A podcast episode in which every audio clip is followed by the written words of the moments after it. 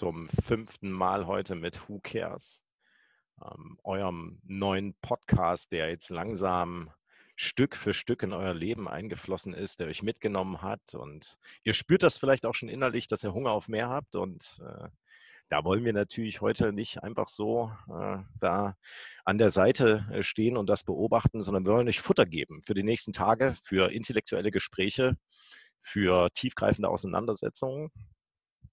Und dazu haben wir heute wie üblich dabei Lena Lütjens-Schilling, die heute für uns, das könnt ihr nicht sehen, die Kanzlerfrage direkt beantwortet hat, zumindest was die SPD-Kandidatur angeht. Im Hintergrund steht nämlich da ein großer Karton, wo Scholz draufsteht. Das heißt, wir können allen anderen Vermutungen heute schon eine Antwort geben. Es wird Olaf Scholz werden. Und wer noch dabei ist, er sitzt ganz entspannt mal wieder. Sieht gar nicht wie der Keller aus, weil da gibt es ein wunderschönes Fenster. Da kann man einen kleinen Blick rauswagen, sieht man so die Konturen eines Marktplatzes einer kleinen, umrandeten, scheinenden Mülltonne. Markus, unser Guru, ist auch dabei. Und wir drei beschäftigen uns heute mit einem Thema, hm, was uns in den letzten Monaten begleitet hat, aber was auch per se ein Thema ist, mit dem man, ähm, mit dem man äh, durch die neuen äh, Entwicklungen, die es gibt, ich glaube, wir alle, mit dem wir uns auseinandersetzen müssen. Das Thema heißt Leadership. Äh, Leadership in verschiedenen Situationen. Gibt es heute noch einen klassischen Typen von Manager oder einer Managerin, äh, den es in verschiedenen Situationen braucht? Oder ist das ein Thema, was ineinander fließt, wo es verschiedene Kompetenzen gibt, die man sich alle aneignen muss und dann situativ ausrollen muss? Das sind Fragen, denen wollen wir uns ein bisschen nähern natürlich im üblichen Rhythmus, dass wir zwischendurch, Lena und Markus, auch äh, Fragen definieren. Und ganz zu Beginn haben wir einen kleinen Text, äh, diesmal wirklich einen ganz kleinen Text. Und inspiriert hat mich dazu Markus, der gerade irgendwas mit Wasserkäfir macht, erklärt er gleich noch. Und der Text heißt Tomate. Er liegt mir deswegen so nah, weil ich hier und da auch als Tomatenmark auftrete. Und der Text geht ganz einfach. Neben all der zitronesken Limonade rankt im Leben meist auch eine Tomate. Und mit diesem philosophischen Übergang sind wir mitten im Podcast. Der Markus klärt uns mal ganz kurz auf, wie, was das mit diesem Wasserkäfir jetzt genau auf sich hat. Also, kleiner Exkurs, richtig off-topic. Und zwar habe ich heute auf Instagram ein Foto geteilt und da ging es um Slow Food. Und zwar bin ich sehr, sehr stark auf einem Slow Food Trip. Habe gerade Kimchi selbst gemacht, mache immer meinen Kombucha-Tee selbst, züchte Sprossen an und als nächstes kommt eben Wasserkefir. Und Wasserkefir ist eine Limonadenalternative, die probiotisch ist und damit sehr gesund für den Darm, für die Gesamtgesundheit. Viele Mineralien, viele Vitamine, dies, das, wie Marc sagen würde. Und genau, das hat es damit auf sich. Der Post ist nicht besonders gut gelaufen, würde ich sagen. Also es haben nicht besonders viele Leute damit interagiert. Was mich darauf bringt, dass es ein Thema ist, was nicht jeden interessiert. Und umso mehr interessiert es mich. Und dann werde ich da noch mal eine Weile dabei bleiben. Und ihr seht gerade nicht, aber meine Mitpodcaster und Podcasterinnen lachen sich kaputt. Ähm, scheint ein typisches Charaktermerkmal von mir zu sein. Und genau, von daher, das hat es mit Wasserkäfer auf sich. Guckt mal bei Hashtag Werbung ferment.de vorbei, da findet ihr das. Wasserkäfer. Schmeckt wer jetzt noch dabei ist, ne, das weiß ich nicht, ich habe ihn ja noch nicht gemacht, aber wer jetzt noch dabei ist, der wird äh, von uns jetzt in das Thema Leadership mitgenommen. Letztes Mal hatten wir auch so einen Blog, wo es um die Kelly Family ging. Und ich wette, da haben wir rund 50 Prozent unserer Hörer verloren. Ähm, und alle, die dann dabei geblieben sind, die haben ähm, sich dann noch über Werbung und Kommunikation ähm, und Who Really Cares zu Corona-Zeiten äh, Sachen anhören können. Heute geht es um Leadership. ähm, und hat Marc vielleicht die erste Frage, um die wir uns kümmern wollen, weil Marc ist ja theoretisch per Definition als CEO ähm, eine Art Leader. Ne? Ich als Freiberufler und Lena als auch CEO, aber von einer kleineren Consulting, würde ich sagen, ist ja jetzt zwar schon Leaderin in ihrem Bereich, aber nicht von einer Gruppe von, sagen wir mal, Milliarden von Menschen, so wie Marc das eben ist, ne? sondern von einer kleinen, feinen Gruppe Menschen, die äh, so wie ich mir das schon mal angucken durfte bei euch im Büro, sehr, sehr pfiffig und schlau sind. Aber Marc, schieß doch mal los und erzähl uns was, wie der Leader und die Leaderin von heute sein müssen. Ja, also aus meiner Perspektive glaube ich, hat sich da grundlegend was gewandelt zu der Zeit, wo ich noch bei der Bundeswehr war. War ich ja ganz schön lange in meinem Leben, ähm, wo du immer so ein paar Führungsprinzipien hattest, wie Führen von vorn. Also am besten musst du auch alle Tätigkeiten drauf haben, die äh, alle anderen Experten für verschiedene Waffenarten auch können, um sie einschätzen zu können. Du musst immer beispielgebend vorangehen. Du musst in der Lage sein, das schwächste Glied in der Kette zu erkennen und das zu stärken. Du musst dir immer ein klares Lagebild verschaffen und auf Basis des Lagebildes Entscheidungen treffen. Ähm, und ein Stück weit, glaube ich, hat die Führungsrolle beim Militär auch was mit zentraler Gewalt und weniger mit Empowerment des Einzelnen zu tun. Und ich glaube, da hat sich heute ein Stück weit was gewandelt. Und das würde mich interessieren, ob ihr das ähnlich seht oder ob ihr der Meinung seid, dass es nach wie vor so eine Ecke oder so eine Kante äh, braucht in der Führungsposition, an der sich die Einzelnen orientieren, aber auch reiben. Ich glaube, das würde mich mal interessieren, wie ihr dieses Spannungsfeld seht und auch vom, äh, auch vom Hintergrund äh, der äh, Corona-Krise. Weil natürlich die Frage ist, in besonderen Situationen braucht es da eine besondere Art von Leadership oder greifen da auch die normalen äh, Mechanismen äh, aus Friedenszeiten? Lena. Ähm, ja, ich meine, also grundsätzlich hat sich natürlich viel gewandelt in den wahrscheinlich aber letzten zehn Jahren mindestens. Ähm, und trotzdem existieren da, glaube ich, verschiedene Führungsstile nebeneinander noch aktuell. Sehr traditionelle nenne ich es mal und dann aber auch ähm, modernere Ansätze.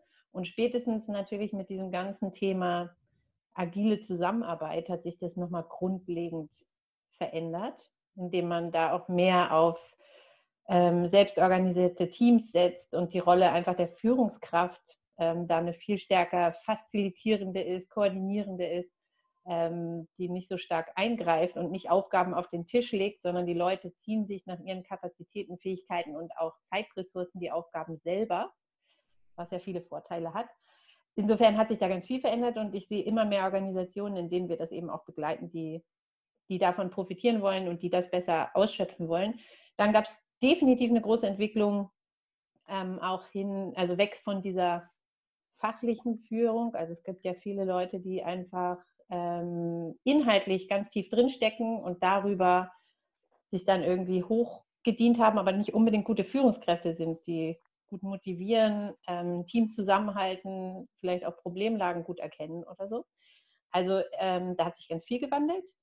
Ich muss aber sagen, jetzt so in meiner eigenen beruflichen Laufbahn habe ich auch vor zehn Jahren schon ähm, oder im Verlauf der Jahre ganz unterschiedliche Cheftypen, sage ich mal, erlebt. Und da gab es definitiv, also ich habe vor allen Dingen zwei fantastische Chefinnen mal gehabt, ähm, in unterschiedlichsten Organisationen, die haben eigentlich schon damals immer das gelebt, was jetzt heute vielleicht auch offiziell propagiert wird.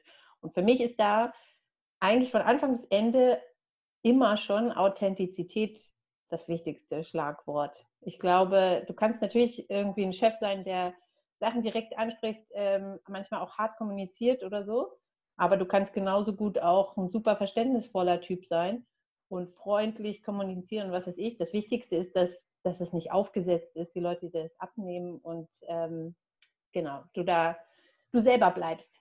So viel vielleicht dazu. Und zu der Frage in der Krise, das finde ich tatsächlich sehr spannend. Da bin ich auch gespannt auf eure Einschätzung. Das erlebe ich ganz unterschiedlich. Auf der einen Seite habe ich schon das Gefühl, dass ähm, in dieser ganzen Unplanbarkeit und besonderen Situation Leute das Bedürfnis haben, klare Ansagen zu bekommen.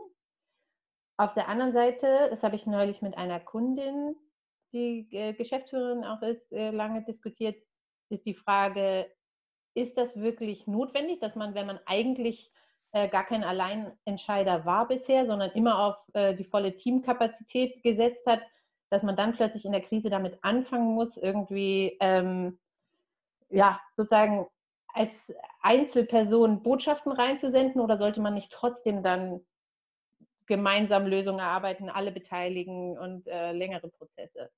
angehen. Da, da bin ich selber noch ein bisschen indifferent, weil mein Erlebnis schon so ist, dass es wichtig war, jetzt auch in den letzten Wochen äh, klare Kommunikation zu geben und da auch ein Stück Sicherheit.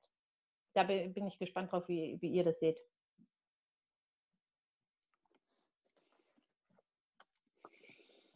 Mhm. Also, ich glaube, was du sagst, dass die wichtigste Eigenschaft war Authentizität. Ne? Und für mich, ich habe in meinem Leben zwei sehr gute Chefs gehabt. Ne? Und Marc, du warst keiner davon, weil wir zu kurz davon, zu kurz zusammengearbeitet hätten, dass ich das wirklich einschätzen könnte. Aber sehr promising, sehr promising. Aber es geht darum, ähm, ich hatte, das ist auch schon richtig lange her. Das ist irgendwie so 2012, 2013. Das waren also Auftraggeber und Auftraggeberinnen. Dein, dein Kindergärtner, oder? Na gut, hm, wenn die Leute mich sehen würden, würden sie einen sehr grauen Bart und sehr wenig Haare sehen. Von daher alles mit Kindern hat recht wenig zu tun, 2013. Aber es war also ähm, ja schon ein Weilchen her. Und was diese beiden Leute hatten, was mich sehr, sehr nachhaltig beeindruckt hat, war eine sehr starke Dedication zu ihrem Produkt oder zu dem Service, die die Firma anbietet. Das heißt also, damals war das bei Nokia, also mein Kunde war Nokia. Und Nokia-Handys waren damals, das müsst ihr euch so vorstellen, nicht besonders cool mehr. Ja? 2005, jeder wollte Nokia-Handy haben, 2000 noch viel mehr. Das, ich habe gedacht, ich habe mein Leben lang Nokia-Handys. 2013, 2012 waren Nokia-Handys ungefähr das uncoolste, was es auf diesem Planeten gab. Aber ich hatte da einen Chef, der sowas von extrem davon überzeugt war, was wir da machen, dass das das ganze Team mitgezogen hat. Und in einer Form, die ich glaube, durch ähm, nur die pure Art der Kommunikation innerhalb des Teams überhaupt nicht möglich gewesen wäre. Klar, wenn die Leute nett sind, authentisch, kannst du immer so ein Team mitnehmen, weißt du, und alle Leute sind eben gerne in diesem Raum. Aber irgendwann bist du ja nicht mehr in dem Raum mit diesem Chef oder der Chefin, sondern irgendwann bist du in dem Raum und bist für dich ganz alleine. Und dann musst du ja auch deine Arbeit auf die Straße bringen. Und da, das hält übrigens ähm, genauso für die zweite Chefin, die ich hatte. Die hatte auch ähm, für eine Stadt kommuniziert, die in Deutschland nicht die Nummer 1 Stadt war, sondern eine der, sagen wir, Top 10 Städte. Ähm, und die hat immer in der Presse so kommuniziert, als wenn wir die absolute Nummer 1 wären. Könnte man jetzt von außen vielleicht auch in einem gewissen Sinne delusional nennen. Aber auf der anderen Seite war das für uns immer so der Anschein, okay, wir sind hier in einem Raum oder in, ähm, in einer Arbeitsatmosphäre, wo jeder daran glaubt, dass das, was wir machen, super wichtig ist und genau der richtige Weg, ein tolles Produkt und äh, wir vergeuden unsere Zeit hier nicht mit einem Handy, was eigentlich keiner mehr möchte oder möglicherweise mit einer Stadt, die gar nicht so top ist, wie sie denkt, ähm, haben wir in unseren ähm, Meetings dann nachher für uns alleine immer gedacht, geil, ich bin in diesem Team und wir machen hier was richtig Geiles. Und ähm, von daher finde ich Dedication für das Produkt, für die, für die Firma, für die Marke, das, was ein Leader bringen muss. Und jeder kennt ja dieses Gefühl, dass du irgendwie einen Vorgesetzten hast, eine Chefin hast, die in irgendeiner Form selbst schon so ein bisschen negative Stimmung verbreitet. So, ah, gut, ob wir das machen oder jetzt nicht. Das macht den Kohl auch nicht mehr fett. Ähm, ich glaube, das ist das Schlimmste, was dir passieren kann. Wenn du nicht glaubst, dass die Leute, für die du ähm, irgendwie morgens aufstehst, an das glauben, was du machen sollst, dann kriegst du damit auch niemanden hinterm Ofen vor. Ja, ich glaube, das Thema Überzeugung, was du da ansprichst, oder Identifikation mit dem, was ich da tue und das ja. ähm, ausstrahlen und andere dadurch auch ähm, begeistern und auch befähigen, selbst an Sachen zu glauben, ist ein Thema, was in den letzten Jahren auch durch ähm, ich mal, amerikanische äh, Führungsphilosophien ein Stück weit mhm. rübergeschwappt ist und wo wir in Deutschland auch mutiger werden, uns dem anzunehmen, weil das hat ja immer auch was damit zu tun.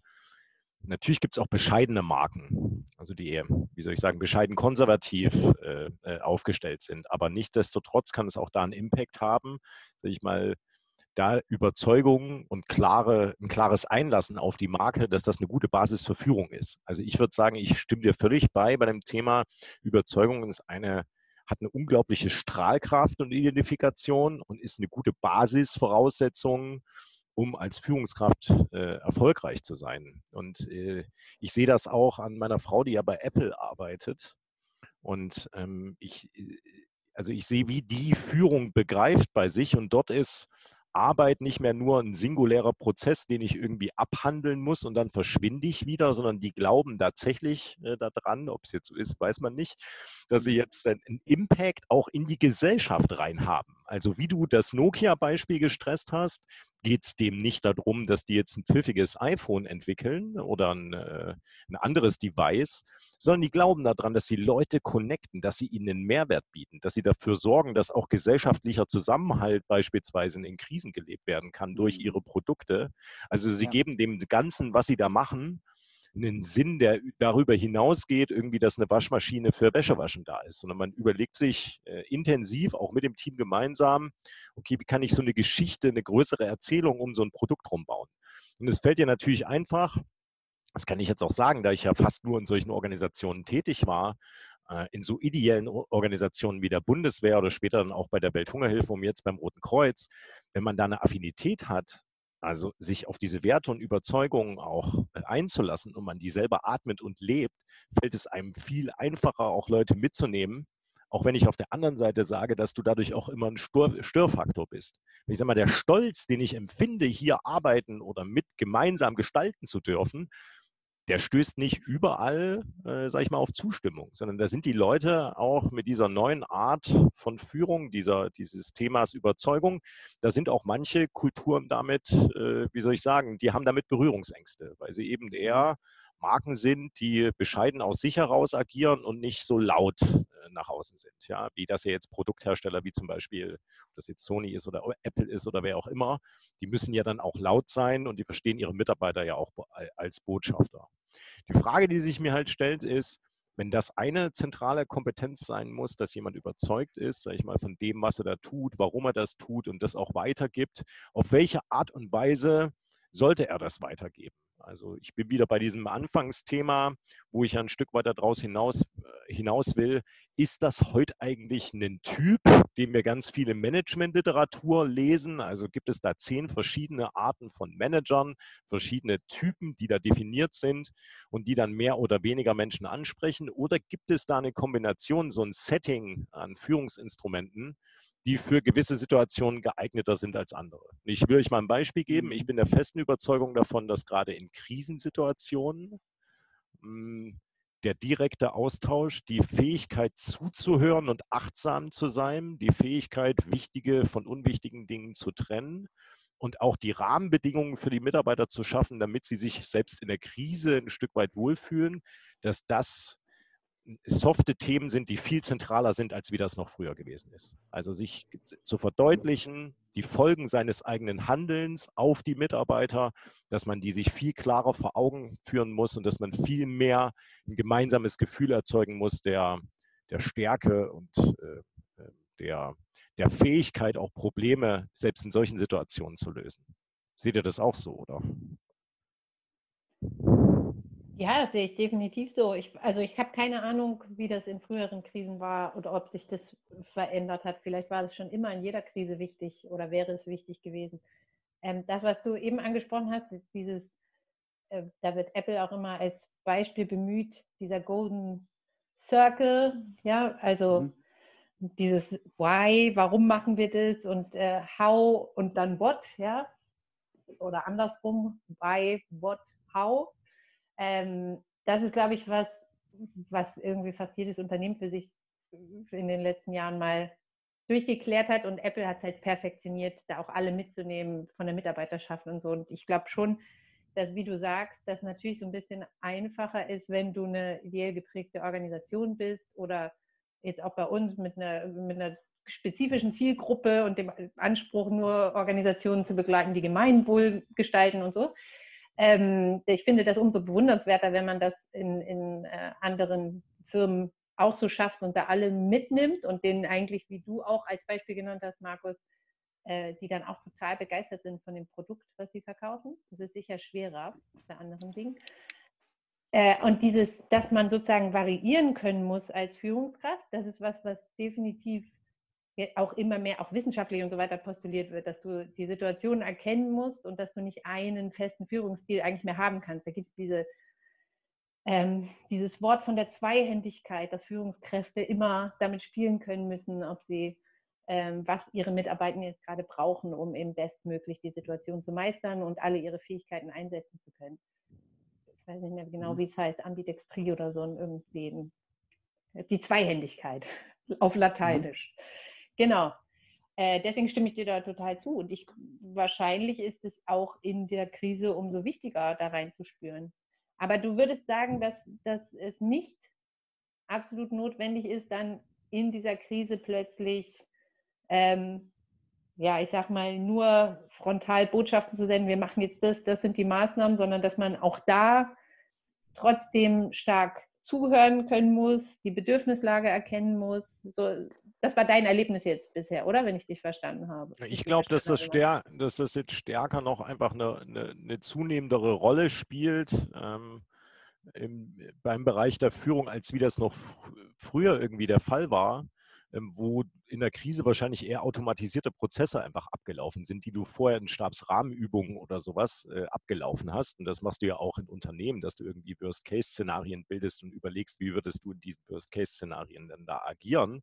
Im Sinne, ich glaube, es spielt vielmehr eine Rolle, dass dieses Thema ähm, Gesundheit und Wohlfühlen, dass diese Themen ähm, also dazu beitragen, sich miteinander aus, sich äh, auseinanderzusetzen mit dem Gegenüber äh, auf eine respektvolle Art und Weise, selbst in der Krise, ähm, dass das eine zunehmendere, zentralere Rolle spielt. Ähm, und dass damit auch ein Typ von Führungskraft, sage ich mal, zumindest sich wandelt, den es früher noch nicht einfach Eisbrett die Zukunft gemalt hat und der dann alle hat in Reihe und Glied antreten lassen und dann in die Richtung gebeten hat. Ich glaube, dass das heute nicht mehr äh, tragfähig ist das mag sein, dass das vielleicht äh, nach wie vor in der Bundeswehr so ist, wenn ich jetzt in einem Einsatz operativ bin und dort eine Feindlage habe und dort am Boden agieren muss. Aber selbst da ist es so, dass sich da Gruppenführer untereinander austauschen. Und ich glaube, dass wir das immer stärker haben. Und die Frage ist halt, was macht das auch mit uns als äh, Führungskraft? Sind wir diesen verschiedenen Gegebenheiten überhaupt noch Herr? Weil dieses Zuhören hat natürlich eine Folge und dieses achtsam sein. Nämlich, ich muss mehr Zeit dafür investieren. Und eigentlich habe ich ja die Zeit nicht, weil ich muss ja auch klar kommunizieren, wie du vorhin gesagt hast, Lena. Ich muss klar in meinen Handlungen sein, muss mir die nächsten Schritte überlegen. Das heißt, ich glaube, da ist viel dazugekommen und ich weiß nicht, ob das die Erwartung an Führungskräfte heutzutage da super extrem komplex gewesen ist ähm, oder super komplex geworden ist und ob überhaupt am Ende des Tages noch eine Führungskraft wirklich so klar sein kann bei all den Anforderungen, die es auf der anderen Seite gibt. Ähm, also jetzt, wo du auch schon die amerikanische Führungsphilosophie so ein bisschen angesprochen hast, da wird jetzt natürlich mit diesem Namen, auch mit dem Golden Circle, mit dem Simon Sinek, da hast du natürlich jetzt äh, Leadership Bingo irgendwo auch erreicht. Ne? Und die sind, das ist ja der Typ, der auch gerade für diese Philosophie Why äh, Leaders Eat Last steht. Ne? Das heißt also nicht mehr, du läufst nach vorne und sagst allen, was du machen sollst, sondern du guckst erstmal, dass dein Schäfchen besser geht. Ne? Und dann bist du der, der das Wohlempfinden aller Leute in irgendeiner Form mitgestaltet. Ich bin aber der Meinung, dass egal wie du es machst, ne, egal ob du eine harte Führungspersönlichkeit bist, eine unnahbare Führungspersönlichkeit, jemand, der ähm, unheimlich nett ist, der vielleicht sogar eine gewisse Demokratie in seinen Entscheidungen oder so billigt oder möchte, egal wie du es machst, es gibt so einen schönen englischen Spruch, no matter what you do, 30% will love it, 30% will hate it and the rest won't care. Ne? Ich glaube, auch da ist es so, Führungspersönlichkeiten, egal wie du das auslegst, es wird immer Leute geben, denen das gefällt und Leuten, denen es nicht gefällt. Im Moment in der Krise empfinde ich das so, dass du als CEO, zumindest wenn ich mir so die Kommunikation bei meinen Kunden angucke, ähm, der, C, der CEO als Posten ist wichtiger denn je. Ich glaube, das ist, also zumindest für die interne Kommunikation. Ähm, ich würde fast so sagen, wenn du vor sechs Monaten jeden äh, jemanden gefragt hättest, hättest du Lust, ob der CEO dir eine E-Mail schreiben soll, hätten erstmal 80 Prozent gesagt, nö, danke. Die CEOs sollen das machen, was sie wollen. Ja? Ich habe mit meiner Führungskraft zu tun, ich habe meinen Daily Job, I don't care. Heute ist es so, wenn es um wichtige Themen geht, ja, wohin geht die Firma, gibt es Kurzarbeit für mich oder nicht, wie sehen wir überhaupt diese Krise, ähm, ist CEO-Kommunikation intern, glaube ich, sehr, sehr wichtig. Es gibt ein schönes Konzept äh, bei einer Agentur, mit der ich zusammenarbeite, die intern ein Ask Me Anything jeden Donnerstag aufgesetzt haben. Das heißt, man setzt sich morgens hin, jeder hat eine Tasse Tee, der Lust hat, dabei zu sein. Und dann geht die Führungskraft eben in eine Runde und ja, du kannst alles fragen, was du möchtest. Ne? Wie auch immer detailgetreu und also in welcher Detailtiefe sowas dann beantwortet wird, Ne, das ist sicherlich dann von CEO und von Führungsweise unterschiedlich. Ich finde es aber einen schönen Weg zu sagen, ich nehme euch mit und ich bin nahbar. Ne? Und das ist, glaube ich, in, in der Krisenzeit im Moment super. Also genau, ich, ich glaube auch äh, zwei Punkte. Zu dem, was du gesagt hast, Marc, ähm, dieses wird Führung anstrengender. Ich bin etwas geblendet hier wird Führung anstrengender, weil man so viel machen muss und so weiter. Da ist ja meine Antwort, dass man die Führung teilen sollte. Weil kein Mensch kann alles gleich gut und keiner hat überall Stärken. Insofern fühle ich mich zum Beispiel ganz wohl zu dritt als Führungsteam, beziehungsweise mit dem gesamten Management-Team und auch im Teamlead äh, als Tandem und so. Ich äh, glaube, dass es nur hilfreich sein kann. Und jetzt auch gerade in der Krise, wo jeder irgendwie seine Kompetenzen, wo man so viel gleichzeitig bedenken muss, und jeder seine Kompetenz bestmöglich einsetzen kann, war das zumindest für uns eine Riesenerleichterung. Und ähm, dem gegenüber steht aber natürlich so ein bisschen zum Beispiel jetzt SAP, der Rausschmiss von Jennifer Morgan, wo ja die Argumentation war, wir, wir brauchen klare, eine klare Führung in der Krise und deswegen gegen die Doppelspitze. Da gibt es offensichtlich unterschiedliche ähm, Auslegungen davon. Und mhm. grundsätzlich, also wie du gesagt hast, Markus, dieses ähm, Führen in der Krise, das ist schon auch ähm, mein Erlebnis, dass äh, in den Organisationen, die ich jetzt irgendwie begleite, dass das ganz unterschiedlich gehandhabt worden ist, aber dass das Wichtigste war, dass es Kommunikation gerade, also interne gab, und zwar regelmäßig, und dass die Leute das Gefühl hatten, ähm, der oder die nimmt gerade wahr, dass ich mich in einer total schwierigen Situation oder in einer besonderen Situation befinde. Also ich, äh, ich habe eine Frau getroffen, die gesagt hat, sie Sie ist jetzt seit zwei Wochen im Homeoffice, die Schulen sind zu, die Kindergärten und so. Und ihr Chef hat sich nur ein einziges Mal gemeldet, um zu sagen, er ist jetzt noch weiter krankgeschrieben, Sie sollen bitte die Vertretungsregelung irgendwie lösen. Und das mhm. war jetzt so das absolute Negativbeispiel.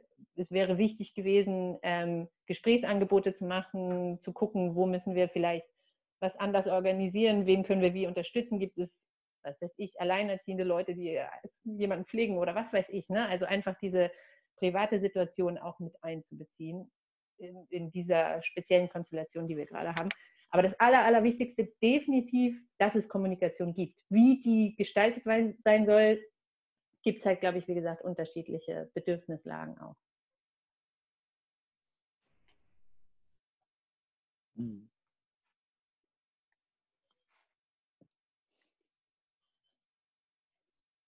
So, schöne Gesprächspause. Das macht unseren Podcast ja so besonders. Hm, gut. Vielleicht wäre es Zeit, dass ich meine Frage stelle. Ja, ja, mach doch mal. Du hast zwar vorhin schon angefangen, Lena, aber beschreibt ihr mir doch mal eure beste Chefin oder euren besten Chef, den ihr in der Vergangenheit hattet. Das war auch meine Frage eigentlich. Jetzt nicht unbedingt so demografische Merkmale, keine, ne? Also die Haarfarbe interessiert mich nicht, sondern eher Dedication, eher Strong Leadership. Was hat die, was hat die Leute ausgemacht?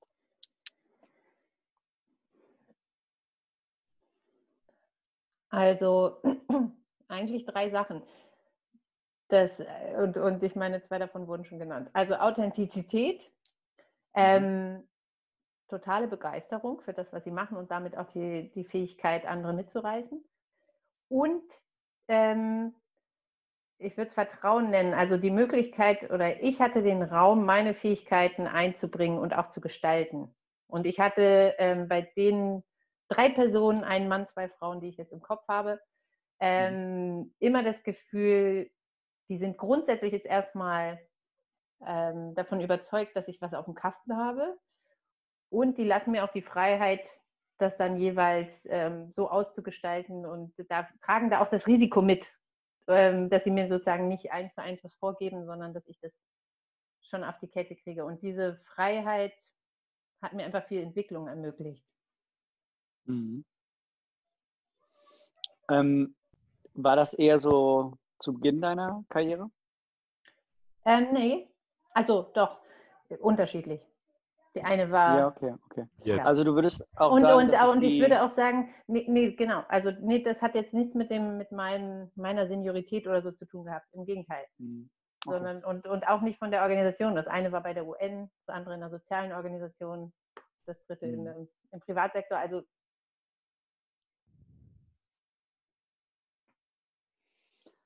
Marchi Mark. Ja, also ganz unterschiedliche Typen von Führungspersönlichkeiten ähm, haben mich da beeindruckt. Also es gab da im Rahmen meiner Militärzeit eine Führungsperson, die eben immer genau das gemacht hat, was nicht erwartbar war, die immer irgendwie innovative Themen in einem, wie soll ich sagen, relativ geringen Bewegungsrahmen eingebracht hat. Dabei ging es insbesondere um die Gestaltung von Medien im Militär. Ähm, und das war jemand, der äh, so eine Art wie Journalist, kann man sagen, innerhalb der Bundeswehr war und der dort Berichterstattung auf den Weg gebracht hat und für den es kaum Hindernisse gab. Also der, der sich Ziele gesetzt hat, äh, transparent Medienberichterstattung über das Militär sicherzustellen aus dem Militär heraus und der äh, sich selbst eingebracht hat über die Maßen, also völlig selbstlos, wie ich fand, völlig ohne Eitel und damit Richtung vorgegeben hat. Also ganz stark, ganz klar die Begriffe, die wir vorhin schon gehört haben. Aber das hat mich, das hat mich ermutigt, sage ich mal, dieses Thema, wenn du dir Ziele setzt und was für Augen hast, egal wie eng die Rahmenbedingungen sind, trotzdem versuchen, auf deinem Weg zu bleiben. Ja, also und dadurch hat er mich äh, der hat mich abgeholt. Ja? Also der äh, hat mich da inspiriert. dann gab es eine Führungspersönlichkeit, die genau andersherum in der Lage war, immer verschiedene Meinungen auszubalancieren. Also jemand, der in der Lage war, mit multiplen Stakeholdern umzugehen, denen ihre Meinungen aufzunehmen, denen ein gutes Gefühl zu geben, die zu integrieren in Strategieprozesse und das im multinationalen Umfeld bei einer Organisation, die auch bescheiden äh, vom, von der Anmutung her war. Und trotzdem äh, war der auch in der Lage, darüber halt, äh, wie soll ich sagen, Mitarbeiter, ähm, Mitarbeiter auch zu begeistern. Der hatte jetzt kein klares inhaltliches Profil. Da konnte ich nicht genau aufzählen, für was steht er jetzt eigentlich. Mhm wie ich das vielleicht bei dem anderen genau wusste, was da den seine Ecken und Kanten und wen, was den seine Schlagrichtung ist. Das wusste ich bei der anderen Person nicht, aber der Mehrwert, der, den, der, den der auf mich ausgestrahlt war, hat, war dieses, ich muss auch in der Lage sein, unterschiedliche Meinungen auszubalancieren, da mal ein bisschen härter im Ton zu werden, da ein bisschen softer und sich mal das klassische Gremienarbeit, diesen Begriff, also äh, mit verschiedenen Interessengruppen umzugehen, und das, ähm, wie soll ich sagen, ohne dafür ganz klar für verschiedene inhaltliche Themen äh, zu stehen, ähm, aber trotzdem ein Profil abzugeben, nämlich genau diese Stärke, dieses Ausbalancieren und das Beste, sage ich mal, von der Basis aus zu entwickeln und dann auch breit zu streuen. Ähm, das hat mich auf eine andere Art und Weise beeindruckt. Es gab eigentlich nur einen Typen, den ich erlebt habe, der eigentlich all das ineinander vereint hat. Also der Typ hat auch große äh, Werke von Sony zum Beispiel geführt, äh, von der Telekom, äh, Produktionsstätten mit über 10.000 Mitarbeitern. Mm, und das ist wirklich jemand gewesen, der war multilingual. Der hatte äh, sechs, sieben verschiedene Sprachen, war der in der Lage zu sprechen und zwar immer in der gleichen Tonalität zwischen den Zeilen. Ähm, das war jemand, der eben genau diese Attribute, diese Achtsamkeit gegenüber dem Einzelnen, also der in der Lage war, dich wertzuschätzen in einem Gespräch. Du bist mit dem schwierigen Thema zu ihm reingegangen.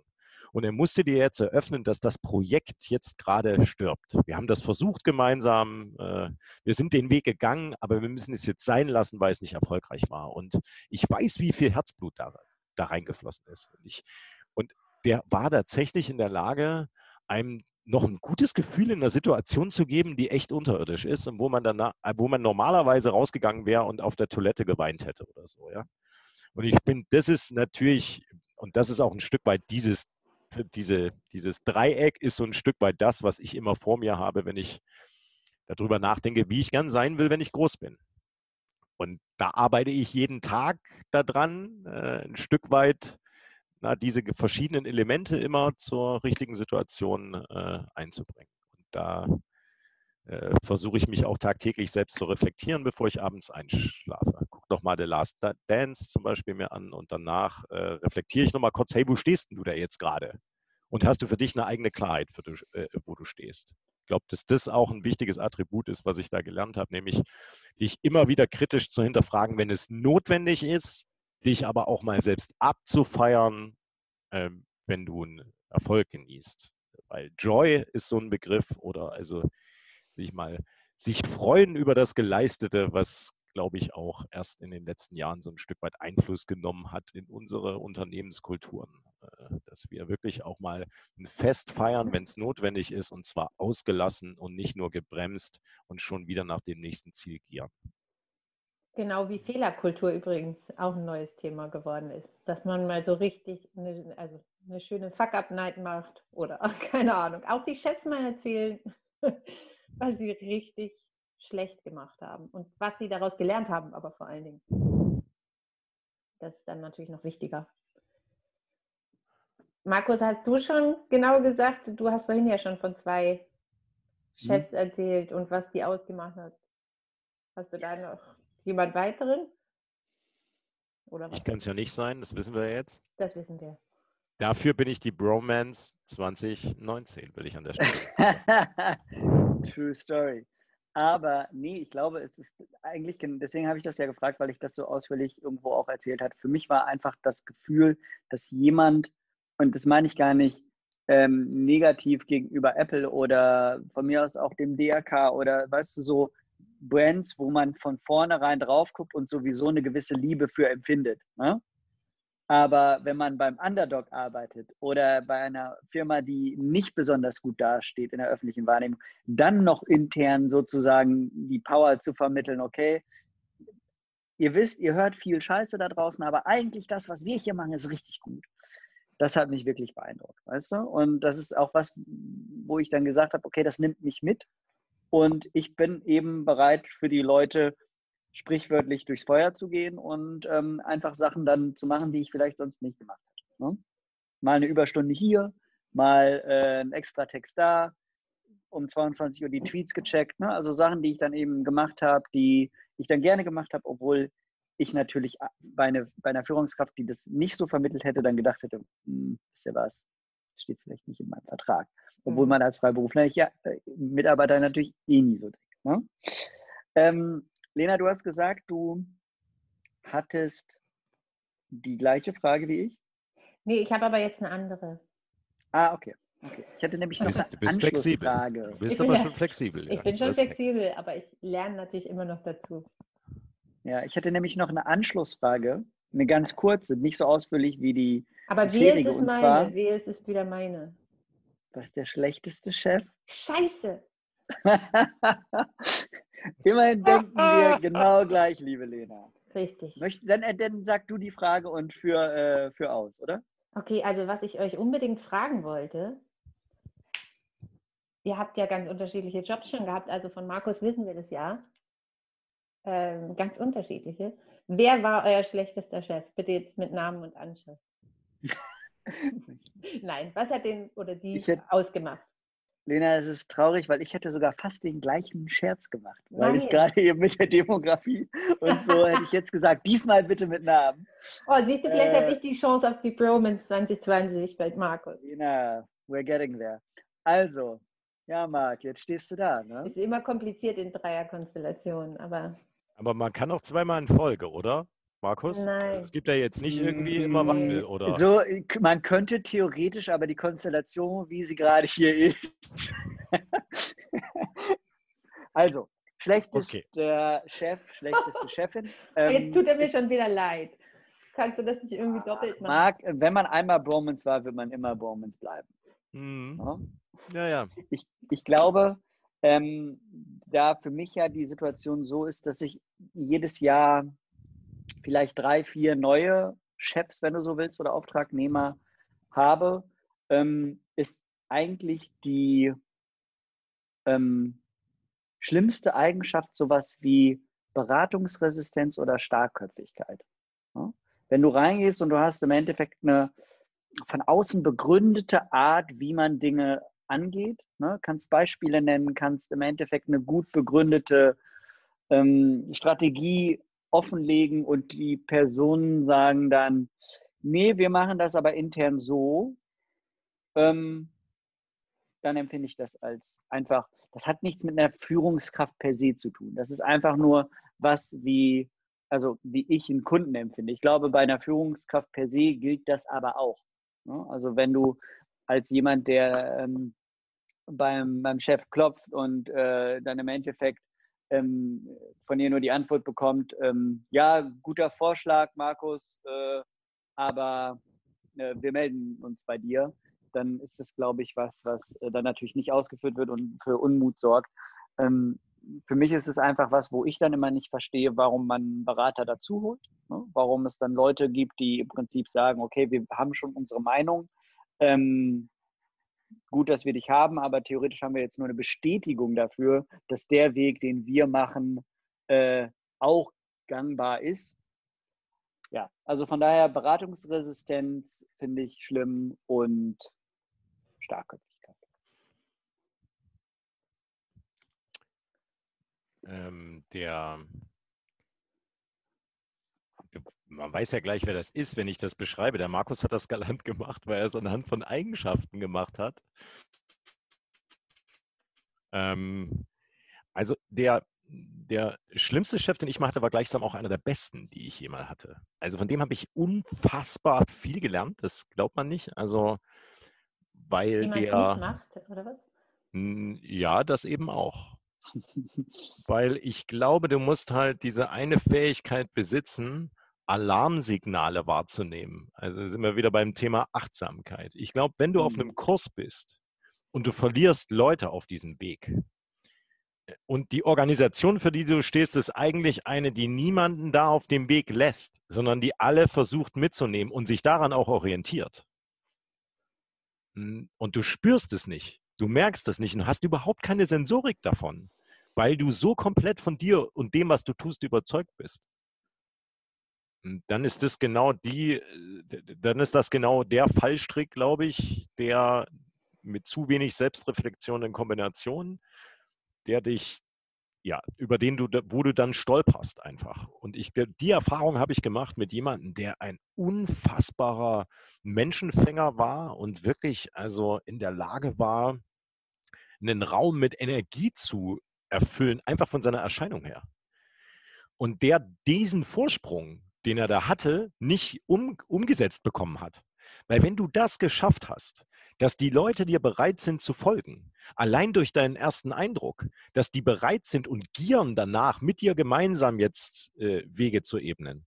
Und wenn du sie dann da verlierst, also die PS nicht auf die Straße kriegst, das ist so unglaublich schade. Und wenn ich daran denke, ist es immer noch auch für mich per persönlich eine, eine, Niederlage ist so ein großes Wort, aber es ist persönlich, weil ich war da Abteilungsleiter und ich habe das, ich habe diesen, diese Impulse geliebt. Ich habe diesen, also ich war da wirklich fasziniert. Ich habe mich darauf eingelassen und das war, das war der richtige Weg, den mir da, den mir da, und ich war offensichtlich auch nicht in der Lage, da die richtigen Signale zu adressieren und einfach mal im richtigen Moment zu sagen, äh, lass uns mal kurz innehalten und lass uns mal gemeinsam nochmal auf den Weg gucken, wer da jetzt alles noch da hinter uns ist und wie wir die alle noch committed kriegen. Also was ich damit auch sagen will, es gibt nicht nur schlechte Chefs, sondern es hängt auch immer davon ab, was für mündige Mitarbeiter ich habe oder sage ich mal ein mittleres Management, was ich habe, was dann auch eine gute Vertrauensbasis hat, um dir sagen zu können, ungeschminkt, der Weg jetzt, überprüft den bitte nochmal mit uns gemeinsam.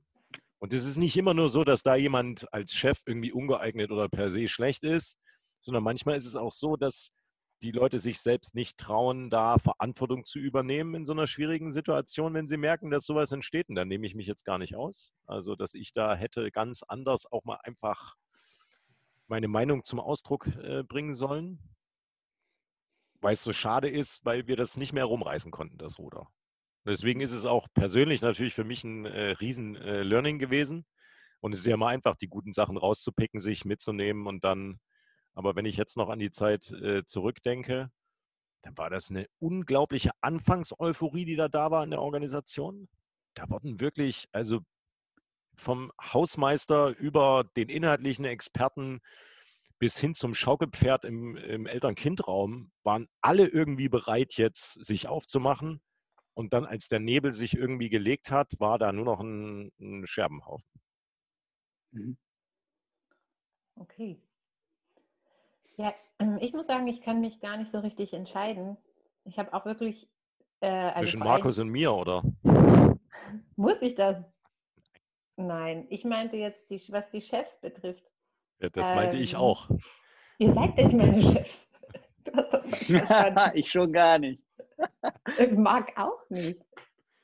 Also, so, ähm, ich kann mich nicht entscheiden, weil ich habe auch wirklich super viele unterschiedliche Jobs gemacht und die habe ich jetzt alle mit einbezogen, die Nebenjobs, weil da haben sich mhm. definitiv die schlechtesten meiner Chefs gedummelt.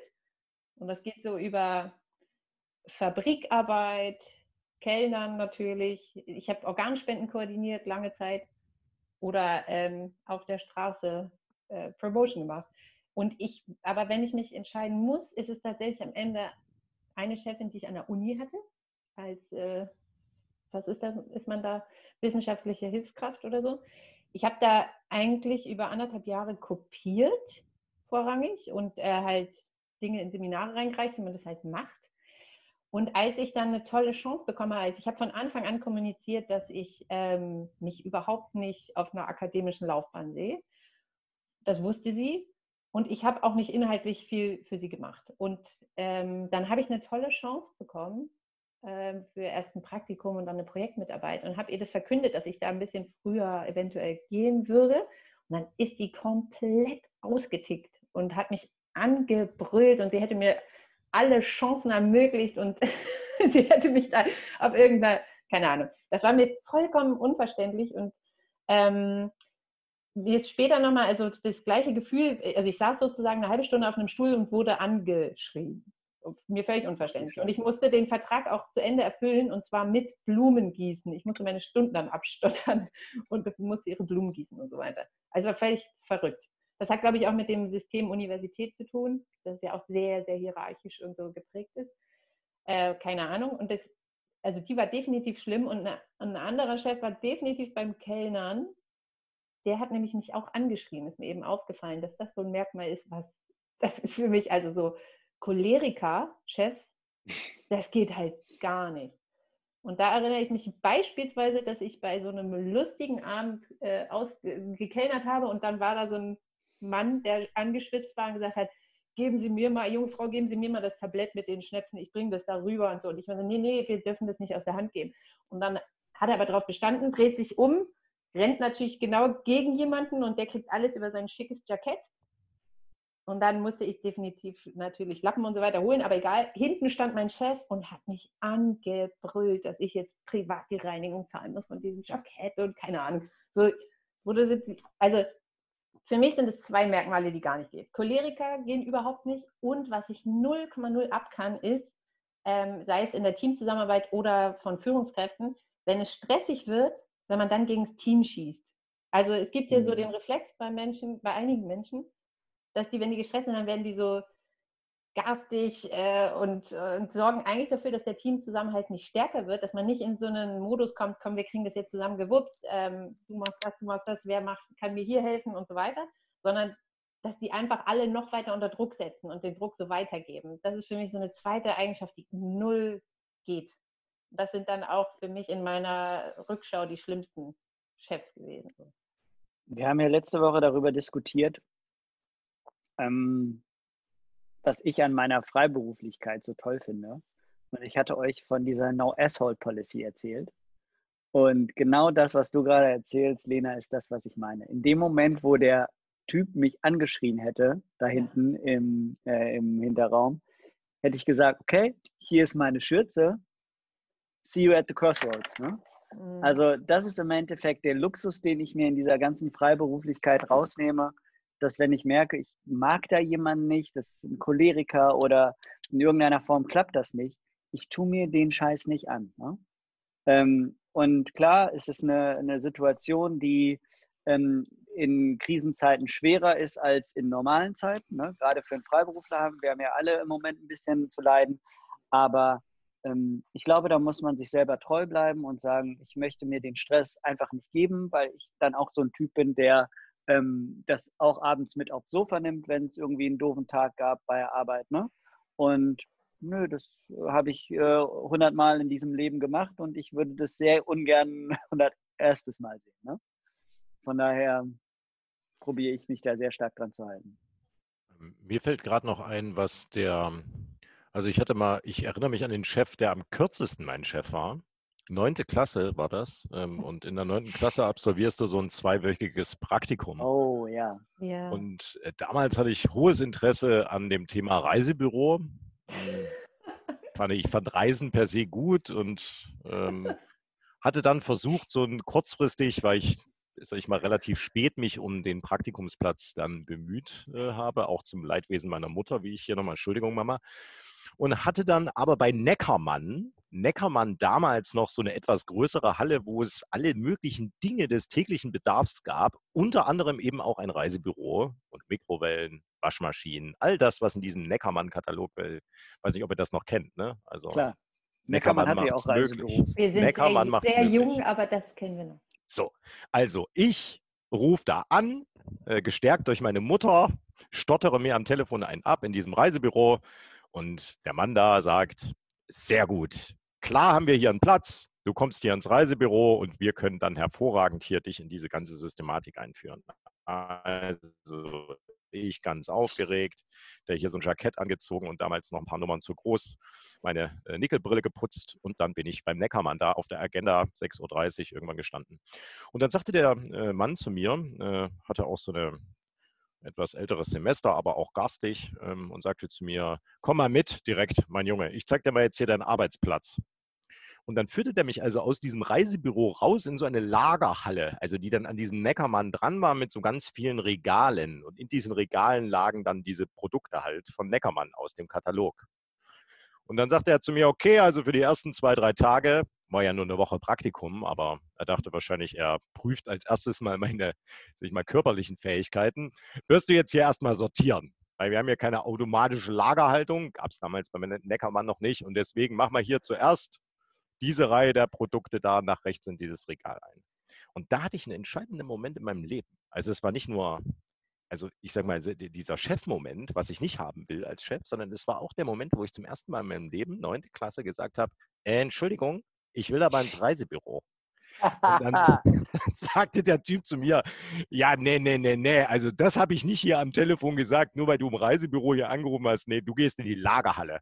Und dann habe ich gesagt, na, dann gehe ich jetzt leider wieder. Und dann bin ich knall, knallhart zurückgegangen und meine Mutter, heute kann ich es ja einfach mal sagen, hat mich dann krankgeschrieben, diese eine Praktikum, Leute. Wow, sehr charakterstark. Yes. Ich habe auch mal im Reisebüro gearbeitet, ich habe da geputzt. Ich bin sehr schnell wieder rausgeflogen. Ich weiß nicht genau, irgendwie habe ich es nicht gut genug gemacht. Aber da war ich erst 15, muss ich sagen.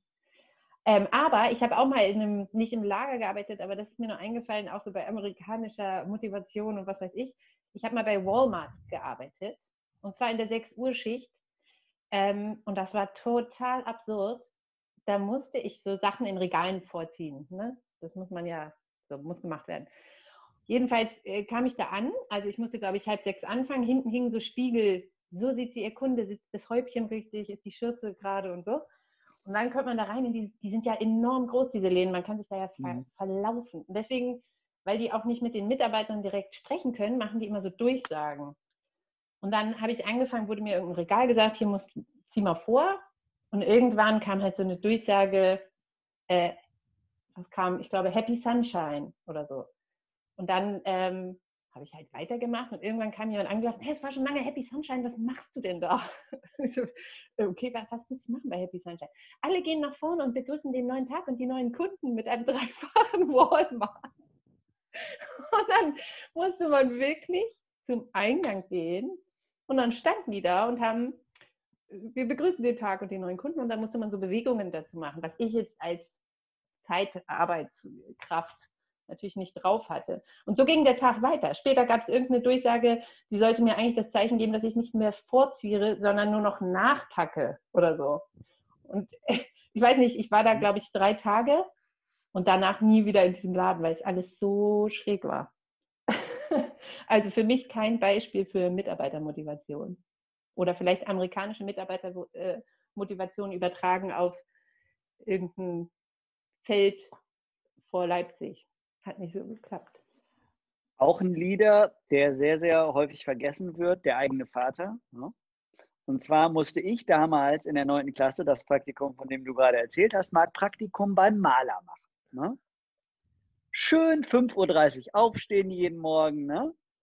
Und ich wollte natürlich keine akademische Karriere, aber ich hatte mir schon zurechtgelegt, ach, studieren wäre gar nicht so schlecht, hatte aber auch nicht die besten Noten worauf mein Vater sagte, hm, wie kriegen wir den Jungen denn jetzt zum Studieren?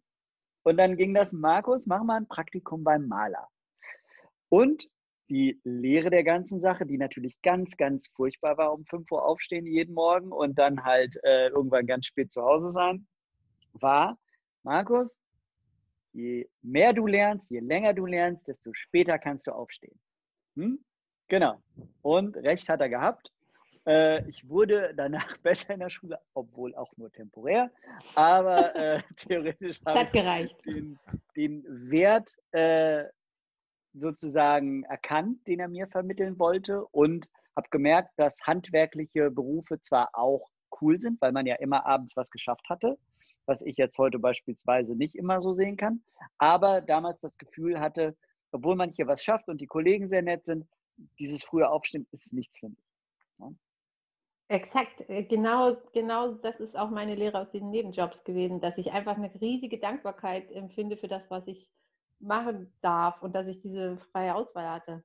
Ich habe zum Beispiel mal in so einer Fabrik gearbeitet, da musste ich auch tatsächlich äh, immer um halb, ne, um vier losfahren mit so einem Fabrikbus und so. Und ich stand acht Stunden mit zweimal Viertelstunde Pause, glaube ich, oder so, und musste so Sachen zusammenschieben und von links nach rechts äh, heben.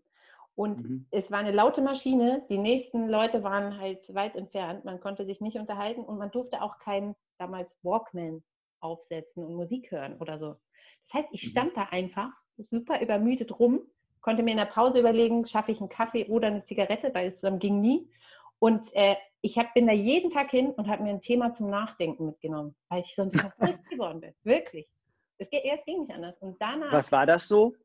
Weiß ich nicht mehr weiß ich nicht mehr, irgendwas, ja. wahrscheinlich über mein, keine Ahnung, Studium oder so, oder dass ich mich geärgert habe, warum ich diesen Job mache, während mein Freund damals für 25 Euro in der Stunde, ich habe 5 Euro in der Stunde gekriegt, oh. weil der Dresdner Bankenpraktikum gemacht hat und entspannt um neun da sein musste. Ähm, ich habe mir wahrscheinlich überlegt, warum habe ich Soziologie studiert und nicht BWL oder so, ich weiß es nicht mehr. Aber äh, das hat mich wahnsinnig gemacht. Und danach, danach war ich nochmal doppelt dankbar. Also einfach für, dass ich studieren kann. Und da, vor allen Dingen waren da Leute, die haben danach noch äh, oder davor Zeitungen ausgetragen, haben ihr Haus renoviert, haben darauf gehofft, da fest übernommen zu werden und so. Und ich weiß überhaupt nicht, wie die das körperlich geschafft haben. Das hat mich tief beeindruckt. Cool, ihr Lieben. Ist schon wieder soweit, ne? Es ist fast wieder soweit. Ich fand es eine sehr, sehr spannende Leadership-Diskussion mit euch. Gleichfalls.